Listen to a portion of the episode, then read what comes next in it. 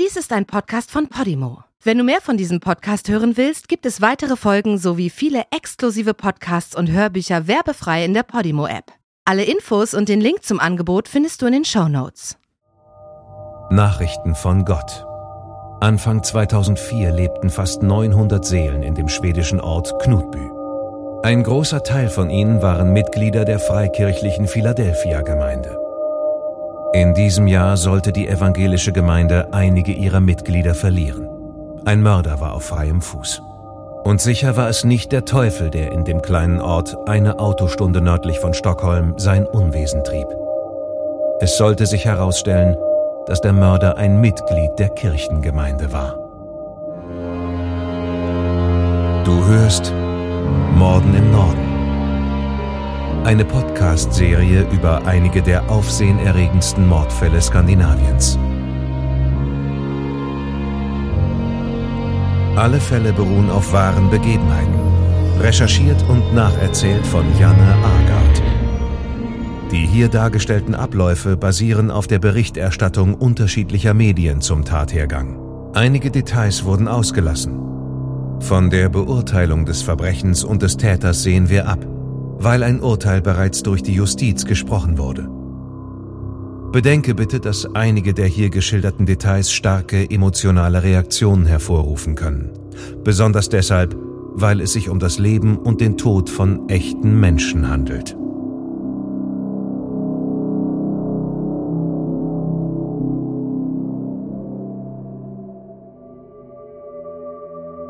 Ein blutiger Mord erschütterte im Januar 2004 den kleinen schwedischen Ort Knutby, insbesondere die dort angesiedelte kleine Philadelphia-Gemeinde, deren theologischer Führer Pastor Helge Fossmo war.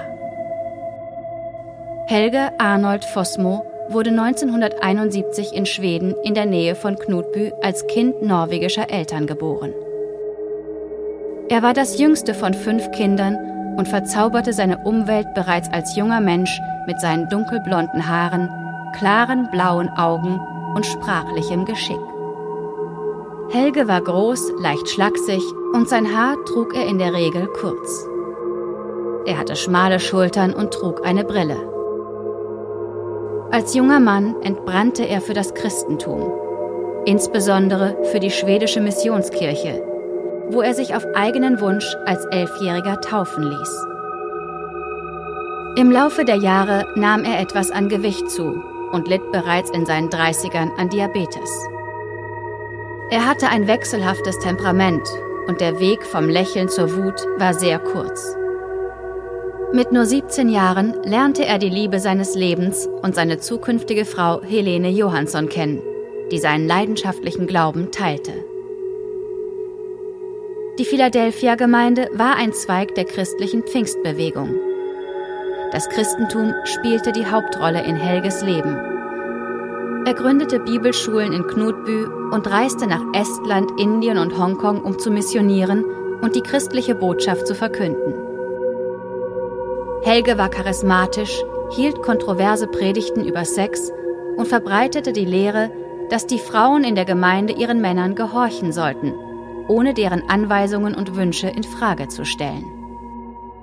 In der Gemeinde Knutby war er einer von sechs Pastoren. Die kirchliche Gemeinde der kleinen und provinziellen Stadt mit den komplizierten Stammbäumen hörte Helge oft an, wenn er in religiöser Ekstase zungenrednerisch die Lehre verkündete.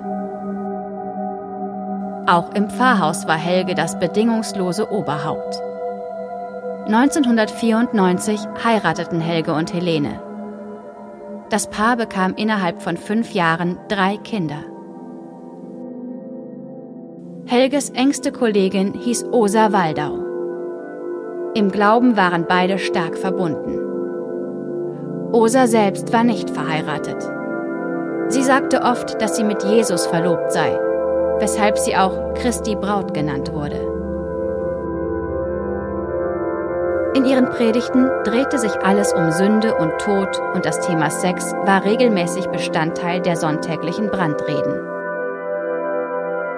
Osa war diejenige, die Helge und Helene Fossmo half, ein Kindermädchen zu finden. Die Wahl fiel auf die junge, blonde und blauäugige Sarah Svensson, die, wie ihre eigene Familie, zutiefst religiös war und Helge vorbehaltlos bewunderte. In der Woche vor Weihnachten wurde die Familie Fosmo zum ersten Mal zum tragischen Mittelpunkt des Dorfes. Am 18. Dezember 1999 konnte Helge Helene nicht finden und stellte fest, dass die Tür zum Badezimmer verschlossen war. Er klopfte an die Tür, bekam aber keine Antwort. Schließlich brach er mit Hilfe eines Nachbarn die Tür auf. Helge fand seine 27-jährige Frau tot in der Badewanne liegend, mit einer blutenden Wunde an der Schläfe. Die Autopsie ergab große Mengen an opioiden Schmerzmitteln in ihrem Blut.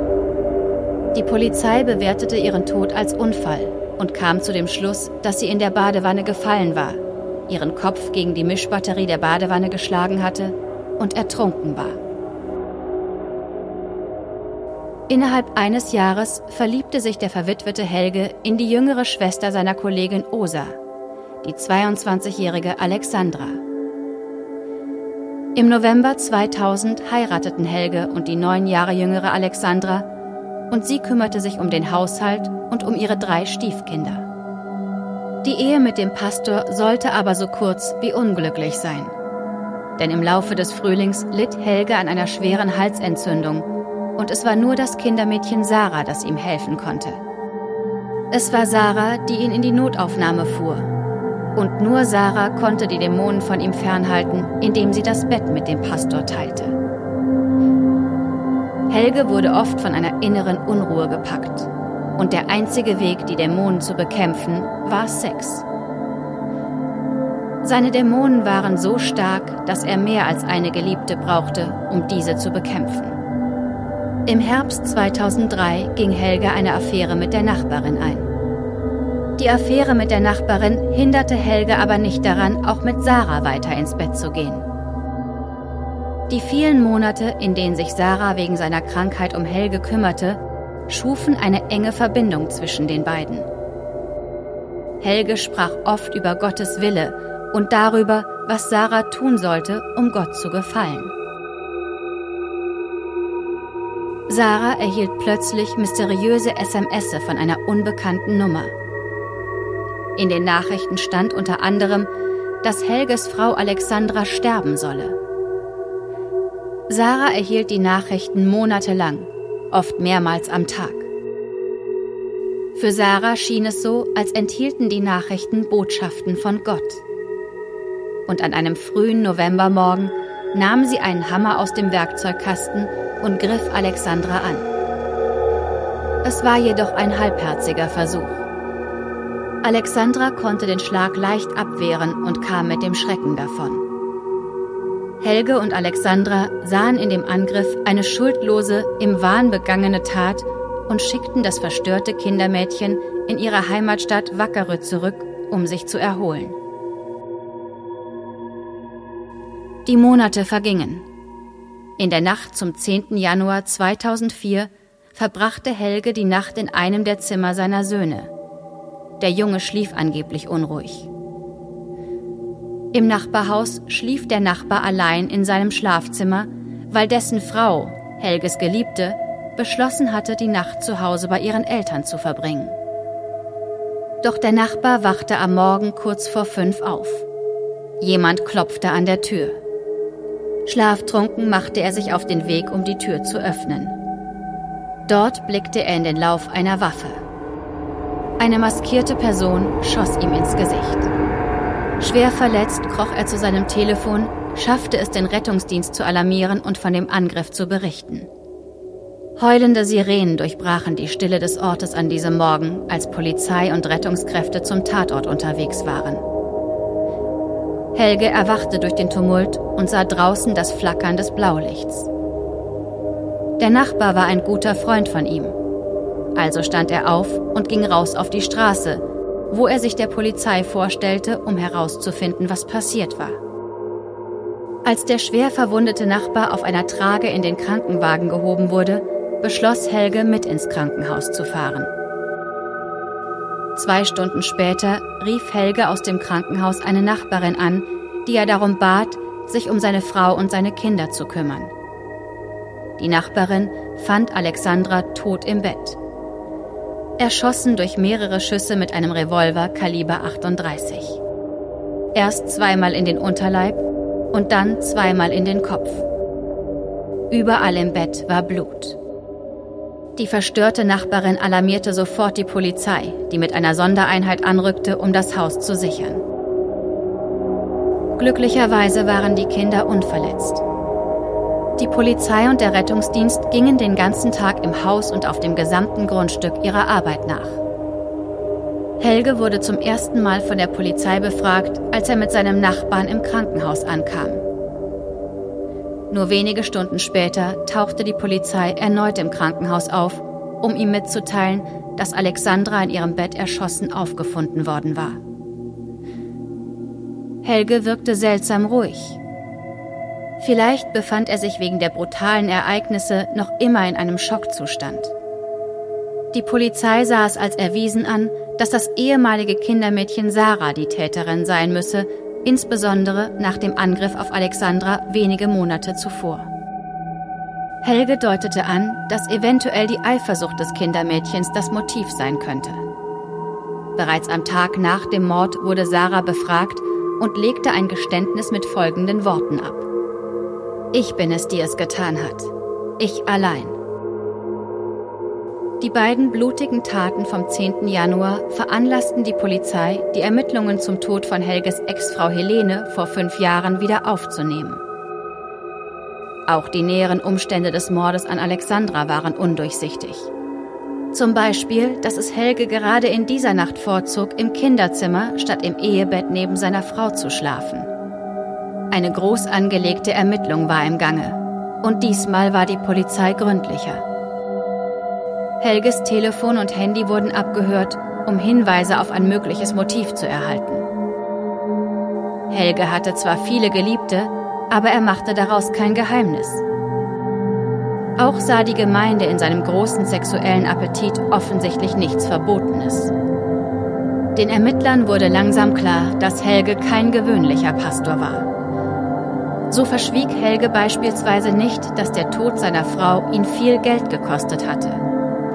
Er beschwerte sich oft und gerne bei seinen Mitmenschen über die Kosten für den Kauf eines neuen Bettes, einer neuen Matratze und neuer Bettwäsche. Denn das Blut seiner Frau war schließlich überall gewesen. Später vor Gericht wurde ein von wenig Emotionen geprägtes Gespräch zwischen Helge und der Versicherungsgesellschaft wiedergegeben, an die er sich kurz nach dem Tod seiner Frau wandte, um sich ihre Lebensversicherung auszahlen zu lassen. Etwas mehr als zwei Wochen später, am 28. Januar 2004, wurde Helge Fosmo festgenommen. Bei den Ermittlungen stellte sich heraus, dass Sarah seit vielen Monaten mysteriöse Textnachrichten von einer unbekannten Person erhalten hatte, in denen sie aufgefordert worden war, ihren Nachbarn und Alexandra zu töten. Während der Verhöre erklärte Sarah, dass es Gottes Botschaften gewesen seien, die von einem unbekannten Dritten an sie weitergegeben worden waren. In den SMS-Nachrichten ging es hauptsächlich um das Töten und um die Anstiftung zum Mord. Das Töten hat seine Zeit und das Heilen hat seine Zeit, ging es aus einer der Textnachrichten hervor. Die Funkzellenauswertung zeigte deutlich, dass der Urheber der Textnachrichten nicht Gott war, sondern Pastor Helge Fosmo persönlich. Gemäß der Sendemastdaten stimmten Standort und Uhrzeit des Telefons, von dem die mysteriösen und anonymen Nachrichten gesendet wurden, und Helges privater Mobilanschluss überein. Die Polizei verdächtigte den Pastor, das Kindermädchen durch das Überschütten mit anonymen Nachrichten einer Gehirnwäsche unterzogen zu haben.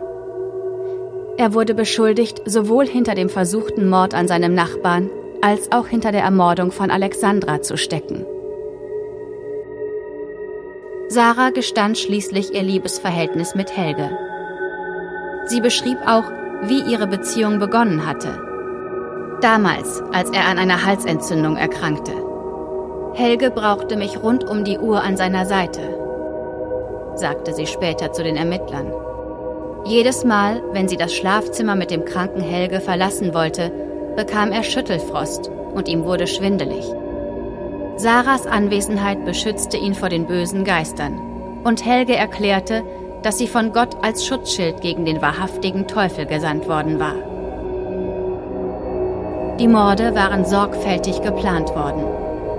Den Revolver beschaffte Sarah in Stockholm auf dem Schwarzmarkt, nachdem sie aus dem Haus des Pastors hinausgeworfen worden war. Bei den ersten beiden Versuchen der Waffenbeschaffung wurde das leichtgläubige Mädchen betrogen. Aber beim dritten Mal bekam sie einen Revolver vom Kaliber 38 und war nun gut vorbereitet, um nach Knutbü zurückzukehren. Man gab ihr auch ein stumpfes Auspuffrohr von einem Auto, das als eine Art Schalldämpfer dienen sollte. Sarah fuhr nach Mitternacht mit dem Revolver im Kofferraum von zu Hause los und machte sich auf den Weg zum Haus des Pastors in Knutbü. Dort angekommen, schlich sie sich über den Keller ins Haus und schoss der schlafenden Alexandra zuerst in den Unterleib und dann zweimal in den Kopf. Um 4.32 Uhr schickte sie eine SMS an die Nummer, die sie monatelang zum Töten angetrieben hatte. Die Nachricht lautete, Jetzt ist es erledigt. Sarah hinterließ ein Blutbad im Schlafzimmer des Pastors und ging dann zum Haus des Nachbarn, wo sie ihrem nächsten Opfer ins Gesicht schoss. Nach den Schüssen rannte Sarah weg, erreichte ihr Auto und fuhr zurück nach Stockholm. Am Stockholmer Flughafen und an anderen zentralen Orten waren Polizeisperren errichtet worden aber ein Polizist ließ Sarah passieren. Noch immer ist unklar, warum. Vielleicht weil sie eine junge Frau war und nicht unmittelbar wie eine Mörderin aussah. Helge bestritt jegliches Wissen über die Morde und nannte es die Tat einer verrückten Frau. Aber die vielen SMS-Nachrichten zeigten etwas ganz anderes. Daher wurde Helge wegen Anstiftung zum Mord an Alexandra und an seinem Nachbarn angeklagt. Hinzu kam die Beschuldigung, seine erste Frau Helene ermordet zu haben. Sarah legte ein umfassendes Geständnis ab und wurde wegen Mordes und Beihilfe zum Mord angeklagt. Am 18. Mai, nur vier Monate nach den Morden, erreichte der Fall das Gericht in Uppsala. Die schwedischen Medien liefen über mit detaillierten Geschichten, die von den Mitgliedern der Freikirche bezüglich der vielen sexuellen Intrigen berichtet wurden. Es tauchten Schlagzeilen auf wie Das Kindermädchen schrieb Porno, der Pastor verlangte erotische Kurzgeschichten aufs Handy. Die Philadelphia-Gemeinde wurde als Sekte bezeichnet und Pastor Helge Fossmo als Jünger des Teufels. Trotz der detaillierten Planung der Morde wurde Sarah Svensson als Opfer gesehen, das manipuliert worden war. Sie wurde zur Unterbringung in einer psychiatrischen Klinik verurteilt.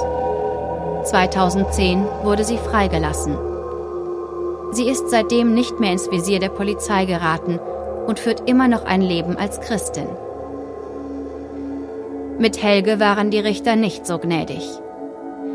Sie wiesen seine Erklärung, das Kindermädchen sei eine wahnsinnige, eifersüchtige Stalkerin zurück und verurteilten ihn zu lebenslanger Haft. Beide Urteile wurden später vom Gericht in der Berufungsinstanz bestätigt. Doch Helge zog bis an den Europäischen Gerichtshof für Menschenrechte in Brüssel, um den Fall wieder aufnehmen zu lassen. Überall wurden Helges Anträge abgelehnt. Sein einziger Erfolg war, dass die zeitlich unbegrenzte Dauer der Haftstrafe in eine 24-jährige Haftstrafe umgewandelt wurde. Theoretisch könnte er im Jahr 2021 auf Bewährung freigelassen werden, wenn er zwei Drittel seiner Haftstrafe verbüßt hat. Nachdem er jegliche Kenntnis von den Morden von sich gewiesen hatte, gab er 2006 in einem Fernsehinterview zu, dass er mitschuldig an der Ermordung seiner Frau Alexandra und an dem versuchten Mord seines Nachbarn war. Nach dieser Tragödie im Jahr 2004 wurde Kritik laut, sowohl innerhalb der Gemeinde als auch extern von der Pfingstbewegung, aus der die Philadelphia Gemeinde ursprünglich hervorgegangen war. Wir können mit solchen sektiererischen Gruppen nicht leben, schrieb einer der tonangebenden Pastoren. Die Philadelphia-Gemeinde in Knutbü löste sich 2018 auf. Zu diesem Zeitpunkt waren nur noch zwei Mitglieder übrig geblieben.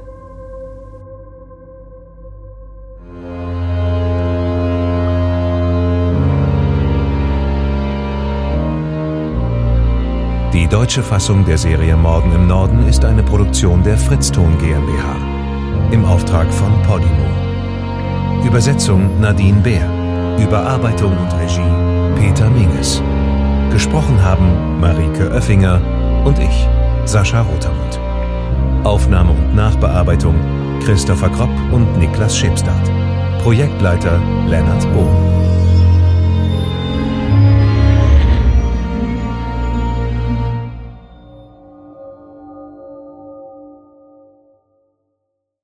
In der Podimo-App hörst du tausende Podcasts und internationale Hörbücher aller Genres. Dabei erhältst du personalisierte Empfehlungen und kannst deine Lieblingsinhalte auch offline hören. Ganz egal, ob zu Hause, in der Bahn oder beim Spazierengehen. Lass dich mit Podimo von spannenden Geschichten in den Bann ziehen, lerne etwas Neues oder hol dir Tipps für dein Familienleben.